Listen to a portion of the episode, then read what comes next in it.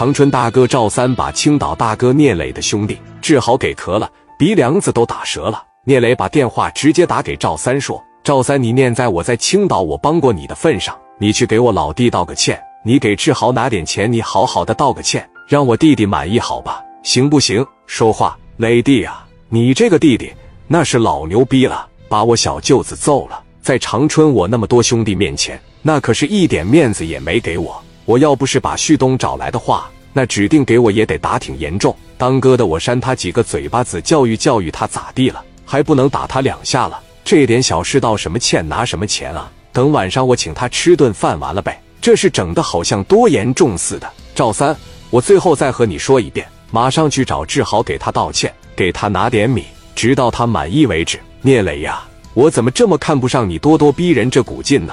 小贤在的时候，你对我指手画脚。现在小贤没了，你作为一个外地人，你给我打电话，你说让我怎么的我就得怎么的。你是我爹，你是我妈呀！我告诉你，聂磊，我现在已经不是任人宰割的赵三了，我现在是长春大哥。你以后和我说话注意你的态度，不要拿出那种高高在上的语气和我说话，更不要对我发号施令。以前我啥也不是，得指着你们，现在我不用指着你们，我凭啥给你面子呀呀？你和小贤关系是不错。但是咱们俩不熟吧？话说的也是挺难听。聂磊当时在电话里就说了：“赵三，我就不提什么感恩不感恩。既然你说到了小贤，那咱俩就从这论一论。当时你在胶州出那么样的事，你觉得要是没有小贤的情况下，我会帮你吗？我能把我那些兄弟给你调过去，给你那么大的面子吗？你凭啥从胶州赢好几十万啊？那看的不都是我聂磊的面子吗？我这么帮你，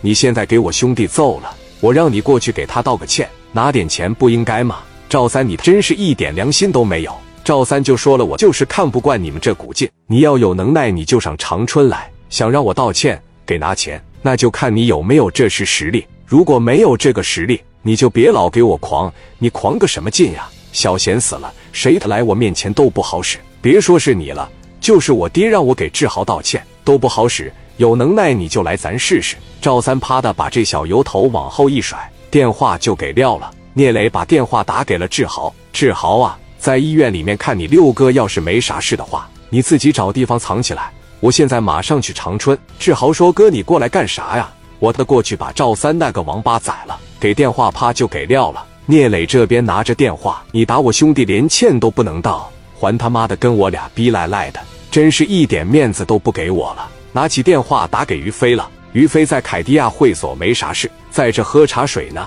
拿着电话一接起来，喂，飞哥，抓紧时间带着兄弟过来，把家伙事多带点，咱们去趟长春。上长春去干啥呀？咱们过去把志豪接回来。志豪让人给打了。于飞问谁他的打的呀？聂磊说：“你记不记得那个赵三，小贤的兄弟，就是那个在胶州让人家仙人跳的那个大冤种？对，就是他。他他把小豪给揍了。”聂磊说：“赵三现在在长春，觉着自己大了。小贤不在了，没人管制他了，开始牛逼了。刚才在电话里面跟我说，想让他道歉，看我敢不敢去。得凭实力跟我叫板呢。咱俩得过去打他去，宰了他，我他妈的都不解恨。”飞哥说：“我现在马上过去。”给电话一撂，赶紧带着兄弟和家伙时就去找聂磊了。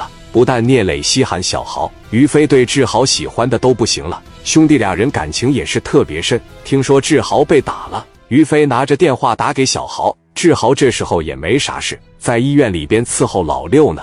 电话这边一接上，喂，小豪啊，你怎么的让人给打了？我听你磊哥说，也没打多厉害，让赵三扇了几个嘴巴子，给鼻梁揍折了。你在那边等着我，飞哥过去。要是不把他的小蚕蛹割下来，我就不是你飞哥。给电话怕就撂了。飞哥，飞哥你。